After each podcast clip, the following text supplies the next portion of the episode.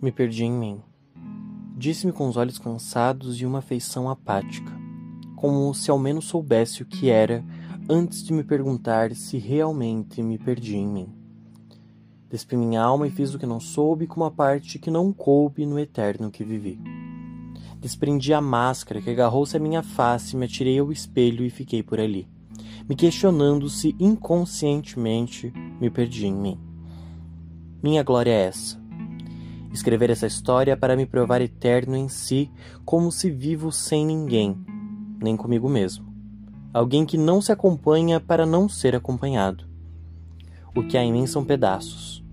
Não pedaços de algo ou fragmentos do que já foi.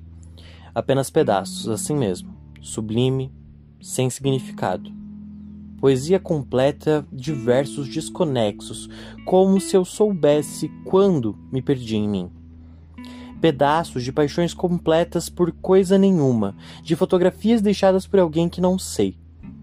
Essas coisas que terminam com algo que é eternamente inexplicável, que fazem pedaços do que já foi eu antes de chegar aqui.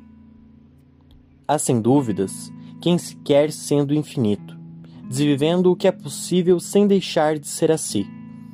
Há sem dúvidas quem não quer nada. Mas eu eu não sou nenhum deles. Sou aquilo que quer ser o que pode, aquilo que é e até aquilo que não se pode ser. Eu quero me encontrar em mim.